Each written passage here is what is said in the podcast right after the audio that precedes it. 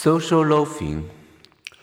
Social facilitation experiments test the effects of others' presence on performance of an individual task, such as a shooting pool. But what happens when people perform as a group? In a team tug of war, would your effort be more than, less than, or the same as effort you would exert in a one-on-one tug of war? To find out, a University of Massachusetts research team asked blindfolded students to pull as hard as you can on a rope.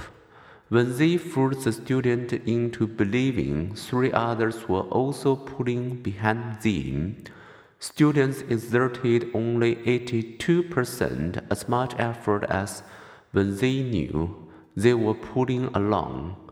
And consider what happened when blindfolded people seated in a group clapped or shouted as loudly as they could while hearing other people clapping or shouting loudly when they thought they were part of a group effort. The participants produced about one third less noise than when clapping or shouting alone. Bibb Latané and his colleagues described this diminished effort as social loafing. It's Experiments in the United States, India, Thailand, Japan, China, and Taiwan had found social loafing on various tasks, though it was especially common among men in individualist cultures. What causes social loafing? Three things. 1. People acting as part of a group feel less accountable and therefore worry less about what others think.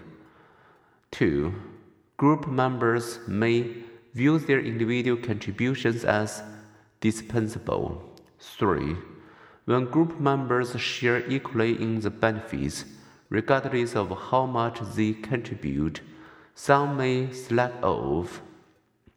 Unless highly motivated and strongly identified with the group, people may free ride on others' efforts.